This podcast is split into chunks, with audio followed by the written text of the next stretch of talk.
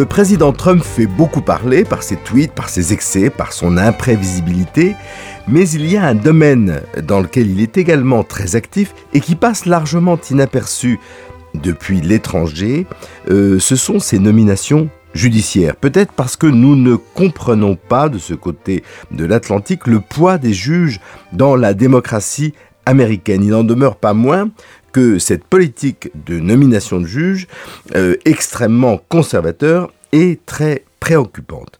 Pour en saisir les enjeux, le bien commun a décidé de réunir deux spécialistes, deux spécialistes en la personne de Vincent Michelot, qui est professeur d'histoire politique des États-Unis à Sciences Po Lyon, auteur de nombreux ouvrages, et je pense notamment à Kennedy, euh, qui a été euh, publié euh, dans la collection Folio Biographie chez Gallimard, et qui prépare un livre d'ailleurs sur regroupant les, les décisions de la Cour suprême des États-Unis concernant euh, le droit des femmes. Et puis Mathilde Philippe Gay, qui est maître de conférence de droit public à l'Université de Lyon 3, spécialiste euh, des questions de liberté religieuse, et de Clémence présidentielle, qui est l'auteur d'un manuel du droit de la laïcité.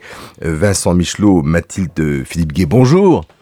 Alors, est-ce que, vous pourriez euh, nous expliquer, expliquer à nos auditeurs en quelques mots, Mathilde Philippe Gay, euh, le principe de nomination des euh, juges, et notamment des juges à la Cour suprême, qui sont particulièrement intéressants aux États-Unis? Le pouvoir de nomination aux États-Unis a été défini par la Constitution et ce pouvoir de nomination est un pouvoir du président, mais avec avis et consentement du Sénat. Et ce qui est intéressant, c'est que dans le célèbre arrêt Marbury contre Madison. En un euh, mot pour nos auditeurs, Marbury contre Madison. Ah, oui, on pourrait même le développer plus. Alors Marbury contre Madison, c'est une, c'est une décision de la Cour suprême fondatrice euh, aux États-Unis, puisque c'est la première fois que la Cour suprême se reconnaît euh, le pouvoir de contrôler la constitutionnalité des lois.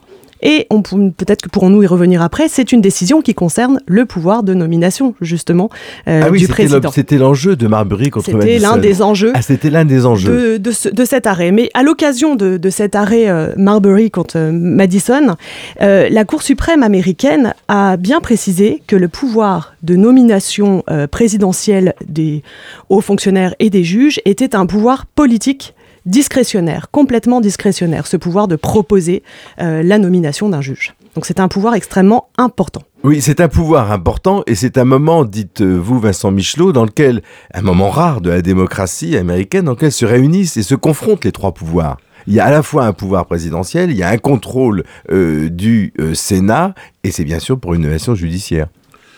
Oui, mais ce qu'il faut rappeler, c'est que aussi ces nominations, elles se font à vie.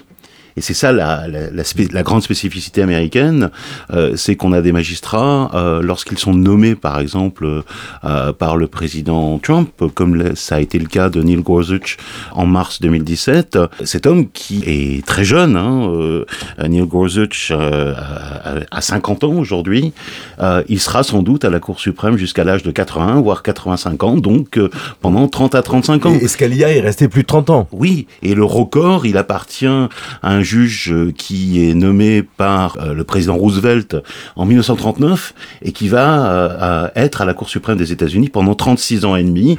il verra se succéder le président Roosevelt qui l'a nommé, le président Truman, Eisenhower, Kennedy, Johnson, Nixon, et puis c'est le, président Ford qui va le remplacer en 1975. Oui, c'est ça. Ça veut dire qu'en fait, le pouvoir qu'exerce le président est un pouvoir qui n'a pas la même temporalité que ces décisions. Et c'est pour ça qu'on dit que c'est parmi les décisions les plus importantes que prend un président américain. Tout à fait. C'est comme si aujourd'hui, au Conseil constitutionnel, qui est un organe infiniment moins puissant euh, que ne l'est la Cour suprême, on avait encore des magistrats qui avaient été nommés par le président Valéry Giscard d'Estaing. Ça, c'est la première chose. Et puis, c'est aussi l'ensemble des magistrats euh, du système fédéral, qu'il s'agisse des magistrats de première instance, qu'on appelle les juges de district, euh, les magistrats d'appel, qu'on appelle les, les magistrats de, des cours fédérales d'appel ou de circuit, ou encore, bien sûr, des neuf juges à la Cour suprême des États-Unis. Et donc, lorsqu'un président euh, nomme un de ces magistrats, et on a, au, au, total, entre les, euh, la, la, la, première instance, l'appel et la Cour suprême, on a à peu près 870 magistrats, on a la capacité de complètement reformer. Bien sûr, surtout que les cycles, les cycles, quoi, les, les cycles sont parfois généreux pour les présidents, parfois pas. Et en l'occurrence, ils le sont pour le président Trump. Il y a beaucoup de sièges à pourvoir. Alors il y a beaucoup de sièges à pourvoir, il faut euh, distinguer les différents niveaux. Pour ce qui est de la Cour suprême, il n'y a que neuf magistrats, donc c'est vraiment le hasard, la biologie, les nominations euh, euh, précédentes. Certains présidents des États-Unis n'ont jamais eu euh, de, de ah, certains n'ont jamais exercé de, leur pouvoir de nomination à la, Cour, à la Cour suprême. Euh, récemment, par exemple, le, le président Carter n'a jamais n'a pas pu nommer de magistrat à la Cour suprême. Puis d'autres ont plus de chance entre guillemets, euh, ont plus de postes, mais Ceci dit, pour ce qui est de l'ensemble de la magistrature fédérale, euh, on a à peu près les mêmes statistiques d'un président à l'autre. On considère qu'un président sur un mandat unique renouvelle à peu près 30% euh, du corps euh, fédéral des magistrats et que euh, la plupart des présidents qui ont effectué deux mandats renouvellent jusqu'à 60% du, euh, des magistrats fédéraux. Et, Philippe Gay. Oui, je pense que Vincent Michelot a bien raison d'insister sur le fait que euh, euh ce, cette nomination, enfin ces nominations se font à vie, et cela explique euh, certainement euh, pourquoi Donald Trump se concentre tellement sur ses nominations euh, dans le cadre du pouvoir judiciaire, aux plus hautes fonctions judiciaires. Parce qu'il ne montre, il montre pas le, le, euh, la même attention, la même application pour toutes les nominations. Exactement. On peut remarquer euh, un paradoxe chez Donald Trump, c'est d'un côté qu'il semble délaisser euh, plus ou moins les nominations aux plus hautes fonction administrative. Euh, les derniers chiffres montraient qu'il avait nommé à peu près, euh, enfin qu'il avait proposé à la nomination à peu près un tiers des postes qu'il aurait pu pouvoir dans la haute administration, et qu'en revanche, il se concentrait sur euh, et, les nominations au pouvoir judiciaire. Comment vous expliquez ça? Eh bien, justement, euh, l'intérêt, c'est le fait que c'est une fois nommé sauf exception sur lesquelles on pourra peut-être revenir, eh bien, ces juges ne pourront pas être révoqués. Euh, Donc elles sont plus importantes politiquement. Elles sont beaucoup plus importantes politiquement. Et puis on peut l'expliquer également par la, les soutiens euh, politiques dont bénéficie euh, Donald Trump et euh, qui entendent aussi euh, faire prédominer une certaine conception du droit aux États-Unis. Est-ce qu'il n'y a pas aussi la volonté de casser l'administration? Et peut-être de casser l'administration, puisqu'on sait quel est le pouvoir euh, du juge aussi sur l'administration. Alors, casser l'administration, évidemment, sur, euh, par exemple, les nominations euh, au département d'État ou euh, euh, au ministère du Travail ou dans d'autres euh, ministères, régaliens ou non.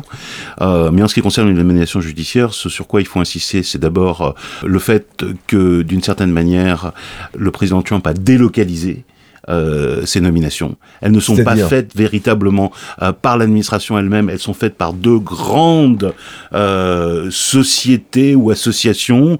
Euh, D'une part, la Federalist Society, euh, qui est un groupe de, de juristes conservateurs euh, qui quasiment suggère à, l'administration Trump une série de noms pour les différents postes qui sont à pourvoir. Et puis il y a aussi la Heritage Foundation, euh, qui est elle-même un, think tank conservateur, qui a un, une division extraordinairement puissante euh, sur les questions judiciaires, dont il existe bien évidemment le pendant au, au niveau progressiste, mais euh, ces deux ces deux sociétés ou euh, organisations conservatrices ont véritablement mis le contrôle sur ces nominations judiciaires et proposent des noms. Et puis, c'est électoralement extraordinairement important parce que c'est une promesse qui est tenue euh, et c'est euh, parfois difficile de ça, ça, ça avait une place importante dans les thèmes de campagne? Bien sûr, bien sûr, parce que sur euh, les questions religieuses, sur lesquelles on reviendra, sur les questions euh, de mœurs, que ce soit l'avortement, que ce soit euh, le mariage pour tous, sur ce qui est une des thématiques favorites de la droite conservatrice aux États-Unis, à savoir la restauration, et je mets des guillemets, oui. des libertés religieuses, comme si les libertés religieuses étaient aujourd'hui menacées. Il y a là des thématiques qui ont été déterminantes dans la campagne. Et puis, il s'agit pour euh, euh, l'administration Trump de montrer qu'elle est très, très en phase avec cet électorat euh, évangélique, religieux, conservateur, qui estime que tous les présidents euh, républicains conservateurs précédents euh, les, les, ont trahis et que enfin euh, arrive un président qui non seulement les comprend mais agit dans ce sens-là. Et on voit des activistes euh, qui sont qui, qui disent ouvertement que Reagan euh, Bush père même, Bush même, Reagan, même Reagan qui était quand même extrêmement conservateur qui est le père du tournant néolibéral. Sans doute mais en ce qui concerne les nominations judiciaires celui qui a été le, le plus actif et le plus conservateur c'est c'est bien évidemment le euh, c'est George Bush fils oui. euh, entre 2001 et 2009 qui, qui, a nommé des personnalités très conservatrices qui a nommé des, des, des personnalités très conservatrices et qui a aussi euh, eu un, un, véritable programme sur le rétablissement des, des libertés religieuses Mathilde Philippe Oui, effectivement, on a cette image d'un Donald Trump qui gouvernerait euh, sans véritable réflexion, euh, euh, sans véritable plan. Et en, en réalité, cette, là, il y a un plan. Il y a un plan. et ces nominations sont parfaitement, sont l'illustration parfaite de ce plan et de cette capacité de Donald Trump à s'allier sur la frange conservatrice, en particulier du Congrès. je pense qu'un fait peut l'illustrer. C'est ce fameux blocage du dernier, de la dernière nomination à la Cour suprême, la dernière proposition de nomination à la Cour suprême qui a été faite par Barack Obama juste avant euh, la fin de son mandat. Il propose euh, cette juge euh, pro progressiste et non pas conservatrice et cela a été bloqué par la frange conservatrice qui était tout à Sénat. fait inusuel parce que ça veut tout dire qu'il y avait une partie de la présidence le... qui n'était plus une présidence utile politiquement. Exactement et le consensus était rompu, l'espèce de consensus de mou un petit peu entre républicains et démocrates et le fait que Trump ensuite nomme une personnalité euh, très conservatrice selon sa promesse de campagne montre que euh, c'était un véritable plan, qu'il a le soutien euh, de cette frange conservatrice et que donc il faut se méfier euh, de l'image que l'on peut avoir euh, de ce président coupé d'une base ou ayant qu'une base minoritaire. Beaucoup plus cohérent qu'on ne le croit. Tout à fait. Vincent Michelot. Je voudrais rebondir sur ce propos pour dire que il y a là de la part du Parti républicain et du, mouvement conservateur américain une véritable stratégie. C'est-à-dire que si euh, euh, le président Trump a aujourd'hui autant de nominations judiciaires à faire dans les différents tribunaux, que ce soit euh, au niveau de l'appel ou au niveau ou en première instance, c'est parce que il y a une stratégie délibérée de la part des sénateurs républicains qui avaient la majorité au Congrès, au Sénat, en particulier dans les deux dernières années du mandat de Barack Obama, de bloquer les nominations judiciaires euh, du, euh, du président Obama, ce qui fait que lorsque Donald Trump entre dans ses fonctions le 20 janvier 2017, il trouve un nombre de postes vacants dans le justice très important, très important. Oui, c'est le double de la norme, euh, la norme habituelle. En, en, en, général, il y a une cinquantaine de magistrats qui sont de postes qui sont à pourvoir. Là, il y en a plus de 100. D'autant que euh, les démocrates ont commis une bévue en faisant sauter la règle de la majorité à 60, euh, qu'ils ont voulu euh, faire sauter pour, euh, pour débloquer la situation, mais dans le fond, ça s'est retourné contre eux, Vincent Michelot, non? Oui, mais je crois qu'il faut. Vous n'êtes pas convaincu par Non, cette... je suis pas convaincu par cet argument pour une, raison simple. C'est, vous savez, il y a, euh, il y a, il y a ce, vieux dicton en anglais. It all depends on whose ox is being gored. Ça dépend toujours de quel bœuf on égorge. En fait, si c'est votre bœuf à vous, vous, vous dites c'est une violation insupportable de la Constitution. Euh, si c'est le bœuf de votre opposant, euh, on on se dit bon, bah, c'est à peu près c'est normal. On a beaucoup parlé de de ce qu'on appelait l'option nucléaire, à savoir le fait de, euh, de ne plus pouvoir utiliser cette procédure d'obstruction qui s'appelle la flibuste euh, au Sénat, qui exige une majorité qualifiée de de, de 60 voix sur 100 pour surmonter justement cette cette flibuste, notamment sur les nominations d'abord des, des, des magistrats fédéraux de première instance et d'appel, et puis effectivement les républicains eux sont passés à l'abolition euh, de, de, la flibuste pour les nominations des juges à la Cour suprême des États-Unis en mars 2017, puisqu'ils n'avaient pas cette majorité de 60 pour faire passer euh, la nomination de Neil Gorsuch. Mais on pourra dire la même chose euh, lorsqu'on aura une, une présidente ou un président démocrate en 2021 ou en 2022. On peut rêver. On pourra dire que les républicains ont commis cette erreur que d'abolir la, la flibuste pour les nominations des magistrats à la Cour suprême des États-Unis. Oui, tout à fait. Et c'est surtout, euh, encore une fois, la, démonstration de cette stratégie et, de, euh, de ce caractère finalement un peu calculateur et cohérent de Trump, puisque d'un côté, euh, il y a cette alliance donc avec le Congrès, il y a ce changement de majorité, ce renoncement à, l'exigence de majorité qualifiée, mais de l'autre côté, alors dans des tweets rageurs, il feint de découvrir l'obstruction dont le Sénat peut être capable pour bloquer certaines nominations, hein, pas seulement de juges. Et donc c'est intéressant de voir le décalage entre ces Trump, dans lequel il accuse les démocrates de faire euh, obstruction, et finalement euh, l'utilisation assez classique euh, des mécanismes au Congrès de ses alliés pour pouvoir éviter toute obstruction. Alors une, dernière question concernant, un peu technique concernant, alors maintenant les juges fédéraux, où il y a eu un, pataquès particulièrement notoire en, décembre, où un, juge qui est sorti du chapeau, on ne savait pas exactement d'où, était particulièrement nul en droit, Vincent Michelot.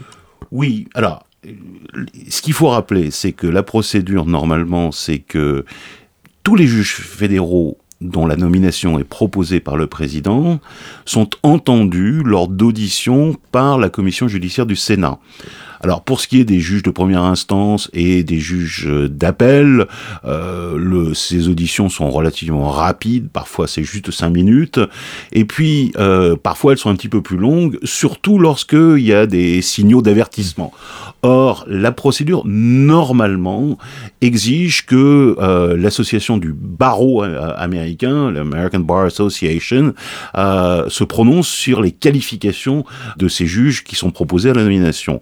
Or, euh, cette association a été euh, écartée, écartée mais ça ne l'a pas empêché de continuer à donner des, des, des, avis. Et l'avis sur certains des derniers juges qui avaient été proposés à la nomination par Donald Trump était non qualifié. Euh, ce qui est, extrêmement rare et d'une brutalité euh, absolue. Et euh, effectivement, euh, il méritait ce, cet avis de non qualifié puisque il, euh, l'un d'entre eux, Monsieur Peterson, n'a même pas été capable de, de répondre à des questions basiques auxquelles n'importe quel élève de première année de faculté de droit aux États-Unis. Vous pas donné sa, son, son, diplôme. Non, et pourtant il a fait état d'un diplôme en droit puisqu'il a ah dit qu'il avait quand même eu quelques dépositions à recueillir à la fin de ses études de droit, mais pour le reste, il n'a répondu à aucune question. Dans l'ensemble, euh, je crois qu'il ne faut pas non plus trop se focaliser sur ces cas qui sont très drôles pour la presse, qui sont euh, délicieux à entendre, parce que euh, on a, pour le moment, on s'exprime au début de cette année 2018, mais on a déjà eu euh, quasiment 60 nominations dans le judiciaire fédéral.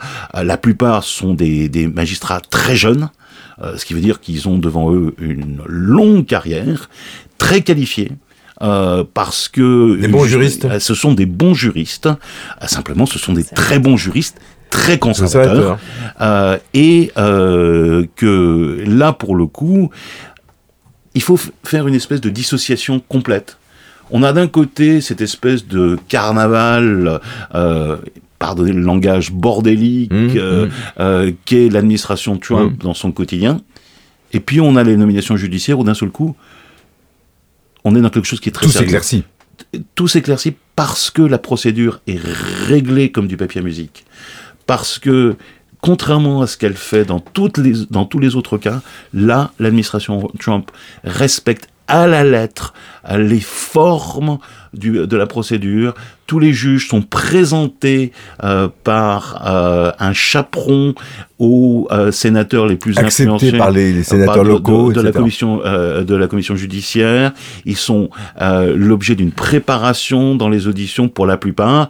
Et même si la procédure a dysfonctionné sur deux ou trois cas individuels, C'est pas la règle. c'est une, c'est véritablement, sans doute, et, et tous les commentateurs politiques aux États-Unis euh, euh, le disent, euh, la partie la plus réussie de l'administration Trump jusqu'à présent. Oui, effectivement, à ma connaissance, il n'y a eu que trois cas euh, de, de non-confirmation de la nomination, ce qui est finalement peu sur le nombre que rappelait Vincent Michelot. Et puis, euh, toujours, euh, il y, a- il y a toujours ce décalage entre euh, le médiatique et la réalité de la procédure. Et l'on sait d'ailleurs d'où vient cette exposition médiatique. C'est aussi, on sait très bien que ce sont les sénateurs eux-mêmes démocrates qui mettent en ligne les vidéos très bien montées aussi pour montrer l'incompétence des candidats. Et donc, c'est cela aussi qui provoque le décalage entre l'impression que l'on a d'incompétence et la réalité.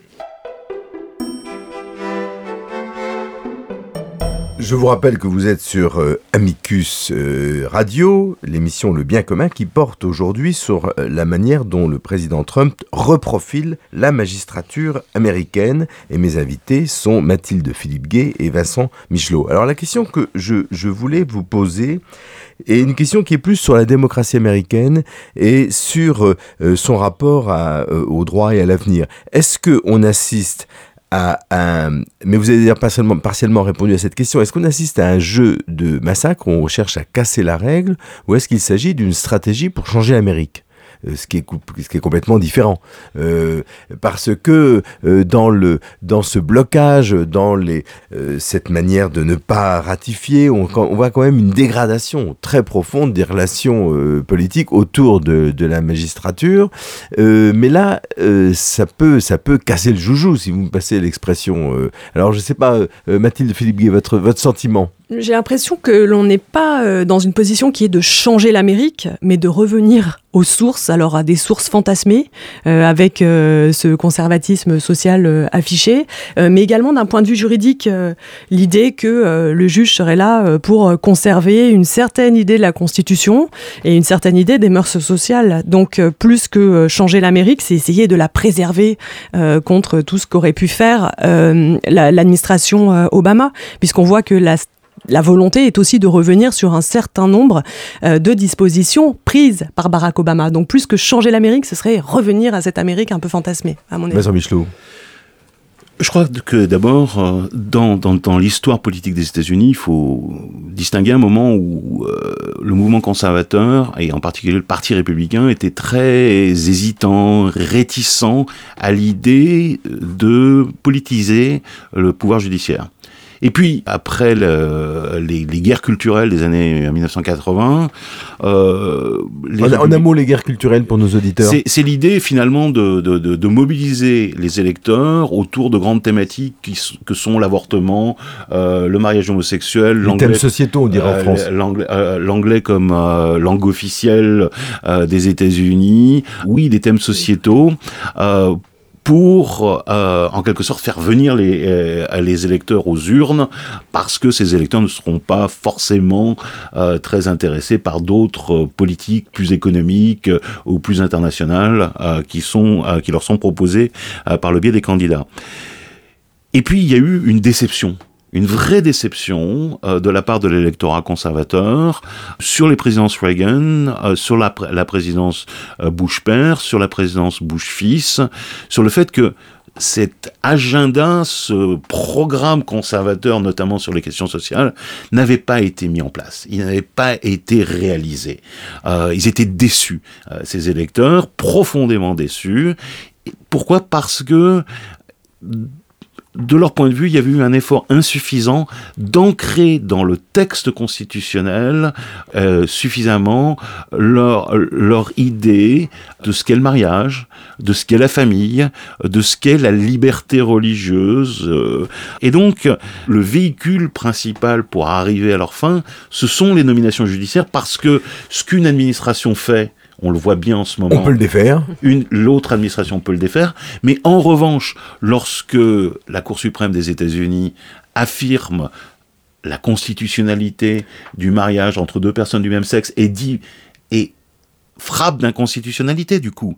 Les lois des États qui ne définissent le mariage que entre ben, Vincent Michelot ils sont ils sont revenus dessus pour, euh, quoi pas beaucoup, beaucoup de sujets mais par exemple pour l'avortement ils sont ils sont venus dessus pour la peine de mort. Écoutez euh, pour le moment euh, la, la Cour suprême n'est n'est jamais revenu sur euh, l'arrêt Roe v. Wade euh, de 1973 sur la question de l'avortement. Alors certes, l'arrêt est ébréché, il a été limité, on, mais on n'est jamais revenu sur la peine de mort. Il y a eu un, moratoire. Il y, a, eu un moratoire, mais c'était un moratoire. Mais la, peine de mort n'a jamais été à frapper d'inconstitutionnalité par la Cour suprême des États-Unis. Et je crois qu'il faut quand même bien voir qu'il est très très très rare euh, que, et surtout à, sur un intervalle temporel euh, relativement restreint, que la Cour suprême revienne sur ses décisions. Donc c'est plutôt l'idée de construire dans la magistrature fédérale de première instance et d'appel à une espèce de, doctrine conservatrice euh, qui fasse qu'elle va remonter cette doctrine, et comme la Cour suprême des États-Unis n'accepte ou ne se saisit que de même pas 0,1% euh, des affaires qui lui sont euh, proposées, euh, on, on, voit bien que ce sont ces juges de première instance, d'appel, qui vont construire un corpus euh, conservateur. Alors, euh, euh, un mot pour nos auditeurs sur, sur, cette, sur finalement cet instrument, j'allais dire bizarre, étranger pour un Français, qui est la Constitution comme un texte vivant, comme un texte qui est censé s'interpréter, qui est à la fois la force et on peut le voir peut-être la, difficulté de la démocratie américaine de Mathilde Philippe Gay. C'est, ce sont les juges qui décident de questions extrêmement importantes qui seraient tranchées par le Parlement Effectivement, hein, il faut se rappeler que l'on est dans un système euh, de contrôle euh, de constitutionnalité des lois qui n'est pas du tout le même euh, qu'en France, puisqu'on est là dans un contrôle in concreto, c'est-à-dire qui se fait par affaire en regardant les faits et euh, qui donc euh, peut être soumis à un changement. Il y a une règle qui est la règle du précédent, mais pour le reste, il peut y avoir un changement puisque cela s'apprécie euh, concrètement. C'est par exemple que ces deux décisions de la Cour suprême assez récentes sur la présence des tables de la loi dans un jardin public ou dans une, dans une cour de mhm. justice où ils décident des choses qui nous, seraient, qui nous apparaîtraient contradictoires, mais parce qu'ils apprécient in concreto dans les faits. Effectivement, par rapport aux faits, on va regarder quand a été mis cette ces, dix commandements, quand ont-ils quand ont-ils été euh, apposés, euh, comment, dans quelles circonstances. Et c'est pour cela qu'on peut avoir des, des, décisions en apparence contradictoires, mais, mais qui ne le sont pas, puisqu'il s'agit euh, des faits. Et je voudrais juste rebondir sur ce que disait Vincent Michelot, c'est-à-dire que on peut quand même avoir une certaine foi, je ne fais pas de jeu de mots, mais en la Cour suprême, dans la mesure où elle a quand même toujours été un peu inébranlable, c'est-à-dire que même les juges en apparence très conservateurs ou très progressistes, qui intègrent une cour réputée euh, ayant une doctrine contraire, euh, parfois quand même euh, s'intègre dans la Cour suprême, s'intègrent dans la jurisprudence de la Cour suprême et finalement peuvent être assez surprenants dans leurs opinions, puisque je vous rappelle que dans ils la... Ont des opinions dissidentes, voilà, donc on sait ce qu'ils ont décidé. Voilà, s'agissant de la Cour suprême, on est dans un système où on a une opinion de la Cour, mais on peut aussi avoir des opinions concordantes, dissidentes, etc. Et qui parfois sont très importantes et, plus importantes que la décision elle-même. exactement. Alors, Vincent Michelot. Oui, mais cette fois, euh, pour moi, elle est, elle est fragile, elle est, et je concours complètement avec ce que disait Mathilde Philippe Gay. Euh, mais en même temps, si on veut être euh, très concret, très pratique sur les enjeux, notamment à la Cour suprême des États-Unis aujourd'hui, on est face à une des cours suprêmes euh, les, plus âgées de l'histoire politique des États-Unis, dans laquelle un des juges centristes, euh, Anthony Kennedy, a plus de 80 ans. Euh, c'est le juge c'est lui qu'on appelle le juge pivot, c'est-à-dire qu'il est, il se, se met tantôt du côté progressiste, tantôt du côté conservateur. il est entre autres à l'origine de, de, de, de l'arrêt sur le mariage pour tous. Et puis, on, a une, juge progressiste, elle, Ruth Bader Ginsburg, qui elle aussi est âgée. Et on sait que si les deux partent, euh, on a euh, pour sans doute les 30 prochaines années une cour qui va être très très très très conservatrice et qui là pour le coup d'une certaine manière réalisera euh, cette espèce de rêve conservateur qui est la déconstruction euh, de l'ordre euh, qui a été mis en place euh, par la cour Warren pendant les années 1960 et au début des années 1970, euh, même après que, que Warren a quitté la, la présidence de la cour. Donc oui, les, juges, euh, euh, en quelque sorte, atténuent euh, leurs opinions politiques au fil du temps, mais il n'en reste pas moins que des nominations comme celle de Clarence Thomas par euh, euh, le président Bush père, comme Samuel Alito par le président Bush fils, sont des nominations qui ont été profondément transformatrices et, du côté conservateur. Et, et, et Roberts, et le président lui-même, qui, qui avance masqué, parce que il avance il masqué, avance masqué, il- parce il il avance masqué, certes, mais c'est une nomination qu'on appelle une nomination transformatrice. c'est ça. Alors, Alors, oui, vous aurez- Philippe Gay. Oui. Vous aurez peut-être remarqué que finalement nous avons des opinions euh, plutôt concordantes Oui, avec Vincent, Michelot. Je, je concours, Mais, expression voilà. de la Cour suprême, je concours. Alors, est-ce que vous concourrez, vous Je concours, mais alors il- il- quand même nous avons euh, une toute petite euh, nuance entre tous les deux puisqu'il y a un côté plus négatif, plus optimiste et un côté plus pessimiste. Alors je vais jouer le côté euh, optimiste en me disant que même si cette cour est très conservatrice, euh, ça, on ne peut pas on peut évidemment euh, pas le nier. il faut se rappeler quand même que si le législateur devient démocrate progressiste, il y a un moment où la Cour suprême, même avec tous les efforts du monde, ne peut pas lutter non plus contre la démocratie à l'américaine et la démocratie incarnée par le législateur. Donc même si on Enfin, même si on peut imaginer qu'il y ait après une, un congrès euh, qui ne soit pas conservateur, eh bien à ce moment-là, euh, on, peut, on peut se dire qu'il y aura nécessairement. Philippe Gay, ils se sont jamais prononcés sur l'avortement. Ce qui est très surprenant, ça reste une énigme pour moi personnellement. oui. C'est-à-dire que euh, en France, la peine de mort avec Robert Beninter, l'avortement avec Simone Veil, là, le mariage pour tous avec Grisane Taubira, et je l'ai dit euh, euh, euh, volontairement en y associant les figures politiques qui ont euh, poussé, qui ont porté, porté cette loi, ce sont des majorités politiques à chaque fois, c'est c'est une question parlementaire, c'est une question politique. On ne supporterait pas que les juges viennent mettre leur nez là-dedans. C'est si vrai que pour l'affaire du foulard, on avait une décision du Conseil d'État qui était très sage d'ailleurs, qui était très bien, qui était un, un avis, qui était très équilibré. Euh, et il a fallu qu'on passe par cette loi, il a fallu qu'on se déchire, mais qu'on se déchire au Parlement, dans le débat public français. Donc, euh, euh, euh, j'entends votre argument, mais, mais ce que je, je réponds, c'est oui, sauf que le- le- les politiques ne vont pas euh, rentrer dans ces questions sociétales et que c'est précisément là que se jouent les enjeux conservateurs. Quoi, je parle sur le contrôle de Vincent Michaud. Alors, Alors, en euh, fait- on donne la parole à la, à la défense d'abord. Oui. En, en réalité, les, les- les politiques euh, peuvent se saisir de ces questions. Simplement, euh, contrairement à la France où on est dans un État unitaire et où effectivement euh, une loi sur le voile intégral peut être adoptée, ici, il faut quand même comprendre qu'on est dans un État fédéral où certaines questions sont plutôt laissées au niveau fédéré. Elles peuvent être laissées. Alors là, je ne pense pas à l'avortement, hein, mais je pense plutôt à des questions comme euh, la légalisation du cannabis ou d'autres euh, questions euh, sociales peuvent être laissées aussi. euh, Dans quel- dans- par le biais de référendums euh, à la, à la Comme par exemple, discrétion des électeurs. L'Oregon qui est le premier à avoir légalisé le cannabis. Voilà, exactement. Vincent Michelot. Oui, alors, d'une part, il y a euh, un manque de courage ou un dysfonctionnement des, des partis politiques aux États-Unis. Le, le Congrès est dans un état déliquescent. Oui.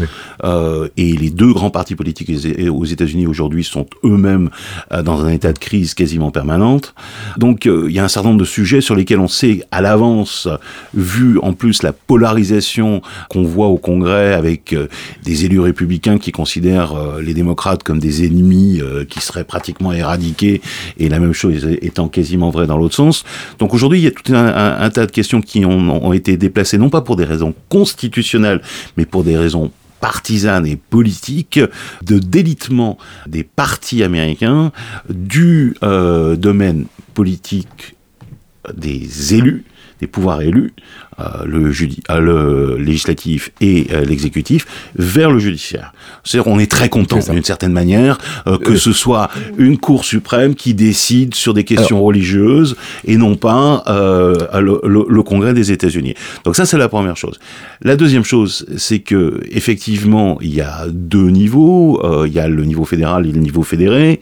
euh, que certaines décisions euh, sur la fin de vie, par exemple, euh, sur euh, euh, la santé, sur euh, la, bien sûr. Euh, sur euh, mais sur l'avortement par exemple il s'agit d'une responsabilité des États fédérés ce, ce n'est pas l'État fédéral qui régule en matière d'accès à l'interruption de grossesse. Ça, il faut le, il faut le rappeler. Mais nonobstant, une femme qui souhaite mettre un terme à, une grossesse, elle exerce un droit qui, depuis l'arrêt Roe de 1973, est un droit constitutionnel en tant que citoyenne des États-Unis, et c'est le droit à l'intimité, qui est un droit qui a été rajouté d'une certaine manière par le juge constitutionnel à la Constitution des, des, États-Unis, mais elle l'exerce dans le cadre d'un État fédéré, euh, et chaque État aux États-Unis régule euh, la question de la santé d'une manière qui est différente. Alors je voudrais maintenant qu'on aborde une troisième et dernière partie de cette émission pour aborder les questions de fond, euh, c'est-à-dire aborder ces questions sociétales dont on parle depuis le début de cette émission, et notamment des questions religieuses.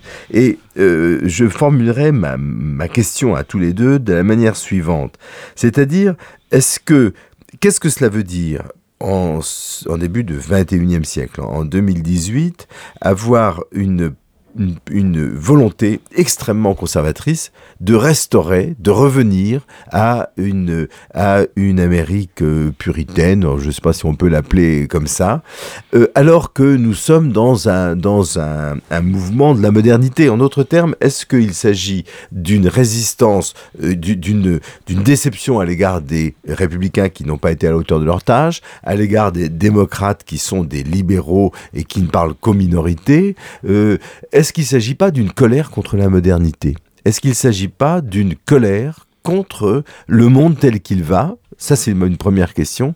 Et, ensuite, je voudrais poser une seconde question, dans un deuxième temps peut-être, sur la division de l'Amérique.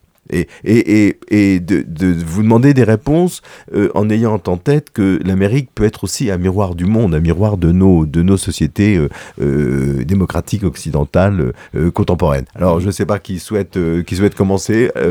alors, non, non, Vincent Michaud.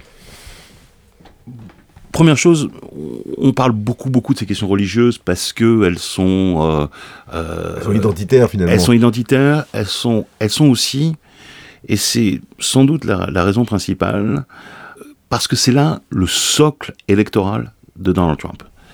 Euh, ça, on le rappelle pas assez, mais... Euh, pas des démocrates. Pas du tout.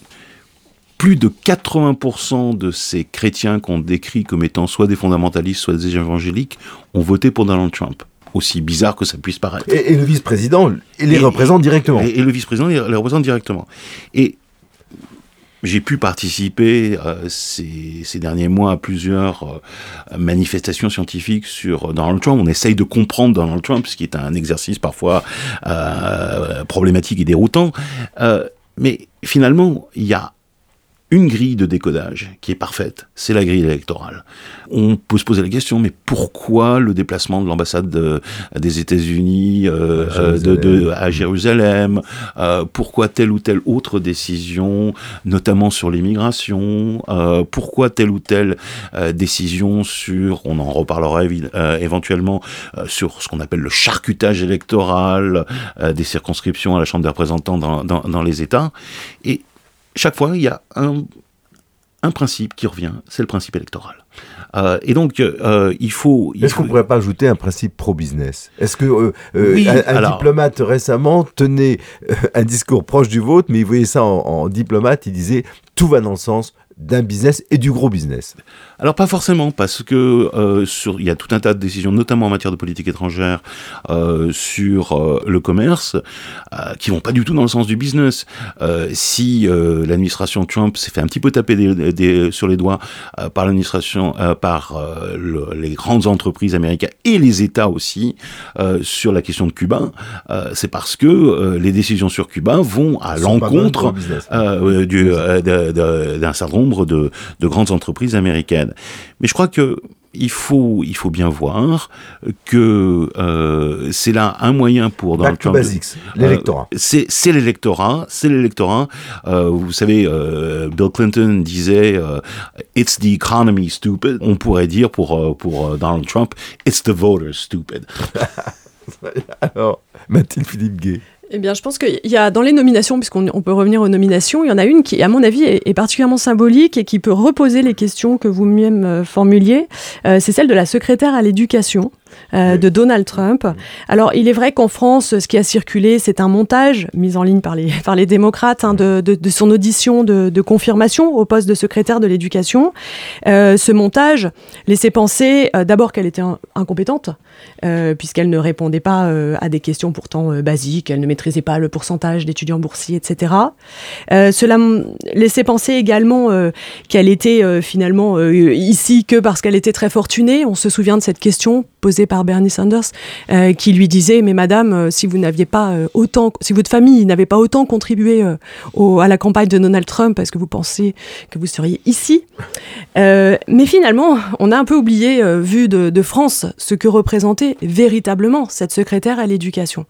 C'est une dame qui finalement a toujours fait de la politique, mais de, la manière lobbyiste, par le biais du, lobbying, qui a toujours financé tout ce qu'elle pouvait, toutes les écoles privées euh, parce qu'elle considère, et elle l'a longtemps exprimé, euh, elle considère que les nouvelles chapelles sont les écoles et que pour ramener les enfants dans les églises, il faut se servir de l'école. Donc elle combat euh, finalement l'école publique, je pense qu'on peut le dire, pour faciliter l'école privée et donc une certaine doctrine. Et la scolarisation à domicile. Et la scolarisation à domicile et le financement euh, qu'elle voudrait à terme de l'école privée, ce qui est vraiment un tabou euh, énorme aux États-Unis. Oui, puisque les États-Unis sont un pays beaucoup plus laïque qu'on le pense, que les Français le pensent. Alors, je ne sais pas si on peut parler de laïcité, mais en tout cas de séparation, très stricte juridiquement euh, des églises et, de l'État. le mot laïcité. Voilà. Mais donc, c'est une séparation très stricte. Et donc, la nomination de, de, cette secrétaire à l'éducation est vraiment le symbole de ce que finalement Donald Trump ne nomme pas des personnes forcément incompétentes compétentes ou lobbyistes, elles le sont peut-être, mais surtout avec une idée derrière qui est de rétablir cette question religieuse et de reposer les questions de démocratie. Parce que si on n'a pas accès à l'école publique, il est évident, euh, si l'école publique est, est, est finalement... C'est euh, creuser les inégalités. C'est creuser les inégalités, c'est également reposer la question de la place de la religion euh, dans l'éducation. Enfin, bon, elle, elle, repose toutes les questions. Justement, euh, replacer la question de la religion, Vincent Michelot, est-ce que ne vont pas succéder aux guerres culturelles Les guerres culturelles étant en fait des guerres sur des sujets, des enjeux sociaux, ce que nous, avons vécu un peu en France avec le mariage pour tous, est-ce que ça va pas être une, une guerre autour de la religion, j'ose pas dire des guerres de religion, avec une frange des États-Unis de plus en plus fondamentaliste? Et je, vous ai vu tiquer quand j'ai dit mot puritain, euh, donc j'aimerais vous savoir pourquoi. Et puis, euh, euh, deuxièmement, est-ce qu'il n'y a pas, et c'est là où on trouve l'angoisse de la division, une Amérique qui est, d'après ce que j'ai lu, de plus en plus, non pas athée, mais agnostique, et qui revendique euh, de ne pas, euh, ne plus se définir par une religion, ce qui est assez nouveau mmh. au point de vue sociologique aux États-Unis, ah euh, et d'autres qui sont de plus en plus religieux, Vincent Mislot. Alors, il y a d'abord effectivement cette montée de, de ceux qu'on appelle aux États-Unis les non, c'est-à-dire qui n'ont pas de religion euh, précise, qui ne se revendiquent pas catholiques, presbytériens. Euh, euh, qui ne se définissent plus comme cela. Voilà. Mais d'autre part, il y a cette frange euh, conservatrice militante de, de, chrétiens évangéliques qui est extrêmement active et qui est véritablement a trouvé en Donald Trump son président. Mais je crois qu'il faut élargir. C'est-à-dire que euh, c'est un programme conservateur sur les aspects sociaux, religieux, mais c'est un programme euh, conservateur qui va bien au-delà. Si on regarde par exemple des décisions récentes de tribunaux qui ont bloqué des décisions euh, du président Trump, on voit que récemment un tribunal fédéral bloque l'abrogation du décret présidentiel sur ces individus euh, qu'on appelle les dreamers.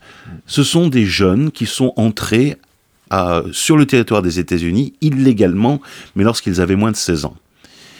Il y en a 690 000 euh, aux États-Unis, et le président Trump euh, a intimé au Congrès, ce qui est tout à fait dans son style, l'ordre euh, de légiférer d'ici au 1er mars. Pour les mettre dehors. Pour soit les mettre dehors, soit les régulariser. Mais l'idée, c'est que là, on a un tribunal qui bloque euh, pour le moment euh, l'application du, décret. On a vu les tribunaux s'opposer à l'interdiction d'entrer sur le territoire de, euh, certains ressortissants de pays à majorité musulmane. On a vu des tribunaux qui ont bloqué la décision du président des États-Unis de refuser l'accès à l'armée des États-Unis des personnes transgenres.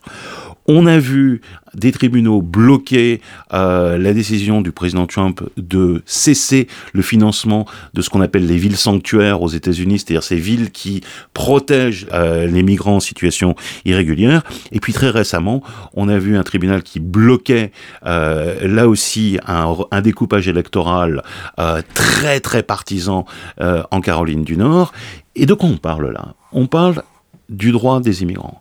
On parle euh, de finalement l'accès au suffrage, euh, qui pour moi reste le premier des droits dans une démocratie, qui est le droit dont procèdent tous les autres droits.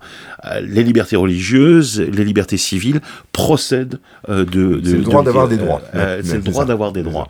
Et quand on on, pratique des découpages électoraux, lorsqu'on met en place des lois euh, sur euh, euh, l'exigence de produire des documents d'identité très très précis pour, pour voter, on est dans une limitation très très efficace de l'exercice euh, euh, euh, du, droit de vote et qui est ciblée vis-à-vis de minorités très particulières dont le, le, comportement électoral est fort connu. Donc il s'agit d'un projet, d'un projet conservateur, mais qui dépasse très largement la question de la religion. La question de la religion, parce que la question de la religion, on la voit, c'est évidemment très très intéressant pour la presse de, de parler de ce euh, pâtissier fondamentaliste qui refuse euh, de vendre un gâteau euh, à un, couple homosexuel qui célèbre son mariage. Et là, on, fait tout un pataquès autour des, droits religieux de ce pâtissier. C'est un épiphénomène pour vous. Mais je, enfin, c'est pas un épiphénomène parce qu'il est fondamentalement important pour en termes électoraux, mais ne pas oublier qu'il y a aussi la question de l'immigration et qu'il y a aussi la question du droit de vote euh, qui sont très fortement menacés. Et là, je, je, je crois qu'il faut, il, faut voir qu'il y a une forme de cohérence, mais qui n'est pas forcément celle de Donald Trump, mais plutôt d'un mouvement conservateur qui, lui, se sert de Donald Trump euh, comme d'une espèce de cheval de Troie euh, pour entrer dans la basilique progressiste. Mathilde Philippe. Oui, effectivement, je pense que Tocqueville nous a laissé une, une image de l'Amérique que l'on a toujours, nous les Français, hein, sur euh, le gouvernement des juges en particulier et, et, la liberté. Mais on a oublié un petit peu, euh, je, suis sûr qu'on est vraiment très imprégné par Tocqueville, on a un petit peu oublié tout ce qui était le, le véritable tissu social et euh, de, de, continuer à l'analyser. Et finalement, Trump arrive à faire bouger cette image tout en conservant tout de même ce que Tocqueville nous a laissé. C'est que euh, y a quand même une, en tant que constitutionnaliste, je trouve qu'il y a une solidité du système système constitutionnel qui est impressionnant et que donc c'est comme le disait Vincent Michelot les lignes bougent socialement euh, mais juridiquement, finalement, il y a, y a, un système qui est très solide. Vous me permettez de, de, vous me permettez de préciser ma question. C'est exactement ce que je voulais dire. C'est-à-dire que pour moi, pour, pour beaucoup, je crois, euh, les États-Unis, euh, c'est l'incarnation de la société démocratique, de l'égalité des conditions. Et ce que nous dit Tocqueville, c'est regardez les États-Unis, parce que dans les États-Unis, vous allez voir la vérité de vos rapports sociaux qui viennent, qui vont, viennent plus longtemps dans une société anciennement monarchique comme la France. Mais, et donc, les États-Unis, c'est ça. Les États-Unis, c'est, euh, sinon le progrès, c'est au moins la modernité. C'est la modernité politique, démocratique. Et là, l'impression que j'ai à vous écouter l'un et l'autre, c'est que on assisterait à un tournant majeur, qui serait un tournant dans lequel ce pays phare de, dont parle Tocqueville comme le précurseur des évolutions profondes de la démocratie, eh bien retourne en arrière ou a envie de retourner en arrière. Oui, tout à fait. Mais moi, ce que je voudrais exprimer, c'est que politiquement, effectivement, les États-Unis sont en train de, chuter. Nous, on a cette idée de modèle. Donc, ils sont en train finalement de se banaliser avec cette crise des partis, cette crise sociale et même cette prégnance de la religion dans le débat social que l'on connaît aussi euh, euh, ici en France. Mais juridiquement, et c'est cela que essayé de dire en tant que constitutionnaliste, le système reste intact. Juridiquement, moi, je suis impressionné par ce système qui n'est pas ébranlé, parce que finalement, euh, cette crise qui est vécue aux États-Unis, elle n'a peut-être pas les mêmes répercussions que si le régime avait été parlementaire à l'européenne, avec un contrôle des lois différents. Euh, donc euh, on peut quand même aussi être admiré. On peut se dire que Tocqueville, s'il écrivait aujourd'hui, euh, peut-être reviendrait aussi sur cette force du droit américain, cette séparation stricte des pouvoirs. Finalement, elle fait son, elle fait son, son effet et, voilà. je pense que c'est ce qu'il faut retenir aussi. Vincent Michelot. Oui, je crois qu'il y a effectivement, pour le moment, les, les, les lignes juridiques constitutionnelles n'ont pas énormément bougé. Mais euh, rappelons quand même que ça prend de toute façon beaucoup de temps. Euh, Parce que, à vous, à vous entendre, quand vous dites les juges ont bloqué euh, le, pour les Dreamers, les juges ont bloqué la tentative de gerrymandering, de traficotage, de charcutage électoral, les juges ont bloqué telle décision, les juges ont bloqué. Ça ne peut pas durer indéfiniment, des juges qui bloquent. Il y a un moment où on a envie de faire sauter les digues en disant mais on en a marre d'avoir ces gens. De, toute façon, là pour le moment, ce à quoi je faisais allusion, c'est un, un certain nombre de décisions de bloquer, par exemple exemple, sur les Dreamers, l'idée c'est que tant que le procès qu'a intenté la Californie à l'État fédéral sur les Dreamers mm. n'est pas arrivé à son terme, euh, ce juge euh, fédéral estime que on ne peut pas mettre en place des procédures, par exemple, d'expulsion du territoire de ces fameux Dreamers. Mais une fois que le Congrès aura légiféré et, que cette affaire euh, sera arrivée à son, à son terme, il est tout à fait possible qu'on arrive à cette euh, solution extraordinairement euh, dommageable pour quasiment 700 000 Américains, euh, parce que je crois qu'ils sont américains pour la ah, plupart. c'est ça, ils sont sociologiquement américains. mais pour la plupart, ils sont entrés sur le territoire très jeunes, ils ont fait leurs études aux États-Unis, ils travaillent aux États-Unis, certains d'entre eux euh, euh, sont, entrés dans l'armée des États-Unis. Il faudrait me, dire ce que c'est que d'être américain. Oui, alors c'est intéressant parce qu'on peut lire l'histoire de la jurisprudence américaine, de la Cour suprême des États-Unis, comme l'histoire d'une définition constante de qui est américain. D'abord, ça a été les Indiens, ensuite les Noirs, ensuite euh, les homosexuels, euh, ensuite les femmes. Bon, mais les femmes depuis. Et non, mais je veux dire, on peut lire l'histoire de la de la jurisprudence de la Cour suprême comme cette cet agrandissement, cette définition. Qui sommes-nous? Qui sommes-nous historiquement, mais qui sommes-nous aussi sociologiquement? Et là, la question qui leur est posée, c'est les immigrés qui sont sociologiquement américains sont-ils vraiment américains? Et puis, euh, l'autre chose euh, par rapport euh, aux propos très nuancés, très fins de, de, de, de Mathilde, Guess, de Mathilde Philippe c'est aussi le, cette idée que la digue constitutionnelle reste bien en place, mais je voudrais insister quand même sur euh, le, le, le, fait que les normes sont en train de, euh, de souffrir en ce moment, euh, le respect pour le judiciaire aussi, dans les, dans les propos constants de dévalorisation, d'attaques personnelles contre les juges du président Trump. Et puis, il y a, il y a aussi cette, idée que finalement, exiger de, des électeurs qu'ils présentent des pièces d'identité très très précises euh, lorsqu'ils vont voter, c'est normal même si dans la réalité, dans la pratique, on sait très bien qui va souffrir et qui va ne plus pouvoir voter.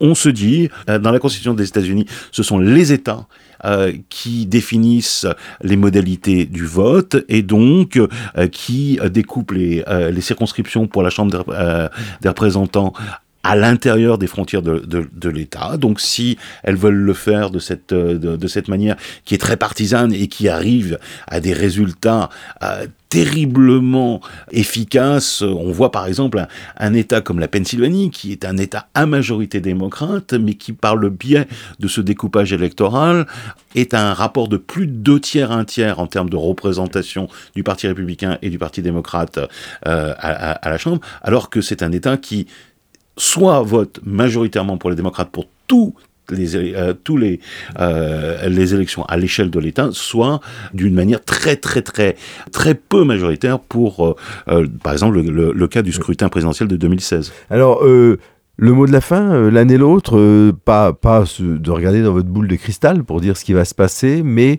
euh, les grandes questions qui vont être, qui, qui, vont être peut-être tranchées par, les, par ces, ces, ces, années à venir de la présidence Trump. Qu'est-ce que ça veut dire? Qu'est-ce que ça augure de bon ou de moins bon pour les États-Unis? Mathilde Philippe Gay. Alors effectivement, nous ne sommes pas là pour prédire l'avenir, mais je pense que vous voyez, ce qui s'annonce dans nos propos, c'est finalement une, sorte de bataille, euh, une bataille euh, des pouvoirs, avec euh, deux solutions. Mais alors là, je m'exprime sur un ton très long, parce que Trump peut très bien faire un second mandat, hein, ça n'est pas du tout inenvisageable.